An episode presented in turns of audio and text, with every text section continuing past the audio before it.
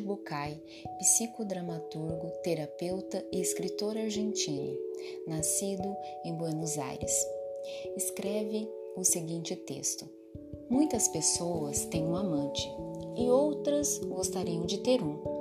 Há também as que não têm e as que tinham e perderam. Geralmente são estas últimas que vêm ao meu consultório para me contar que estão tristes ou que apresentam sintomas típicos de insônia, apatia, pessimismo, crise de choro ou as mais diversas dores. Elas contam-me que as suas vidas correm de forma monótona e sem perspectivas, que trabalham apenas para sobreviver e que não sabem como ocupar o seu tempo livre. Enfim, são várias as maneiras que elas encontram para dizer que estão simplesmente a perder a esperança. Antes de me contarem tudo isso, já tinham estado em outros consultórios, onde receberam as condolências de um diagnóstico firme: depressão, além da inevitável receita do antidepressivo do momento. Assim, depois de as ouvir atentamente, eu digo-lhes que elas não precisam de nenhum antidepressivo. Digo-lhes que o que elas precisam é de um amante. É impressionante ver a expressão dos olhos delas ao receberem o meu conselho. As que pensam como é possível que um profissional se atreva a sugerir uma coisa destas? Há também as que, chocadas e escandalizadas, despedem-se e não voltam nunca mais.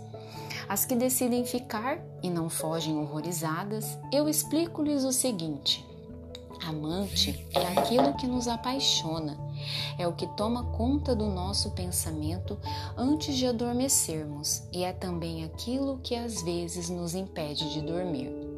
O nosso amante é o que nos mantém distraídos em relação ao que acontece à nossa volta é o que nos mostra o sentido e a motivação da vida. Às vezes encontramos o nosso amante no nosso parceiro, outras vezes em alguém que não é nosso parceiro, mas que nos desperta as maiores paixões e sensações incríveis. Também podemos encontrá-lo na pesquisa científica ou na literatura, na música, na política, no desporto, no trabalho, na necessidade de nos transcendermos espiritualmente, numa boa refeição, no estudo ou no prazer obsessivo do nosso passatempo preferido. Enfim, amante é alguém ou algo que nos faz namorar a vida e nos afasta do triste destino de ir vivendo ir vivendo? Ir vivendo é ter medo de viver, é vigiar a forma como os outros vivem, é o deixarmos-nos dominar pela pressão, andar por consultórios médicos, tomar remédios multicoloridos, afastarmos-nos do que é gratificante, observar. Decepcionados cada nova ruga que o espelho nos mostra é aborrecermos-nos com o calor ou com o frio, com a umidade, com o sol ou com a chuva.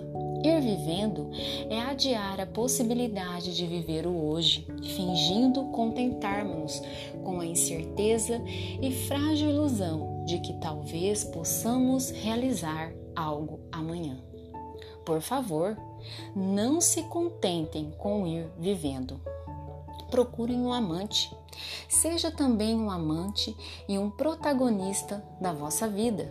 Acreditem que o trágico não é morrer, porque afinal a morte tem boa memória e nunca se esqueceu de ninguém. O trágico é desistir de viver.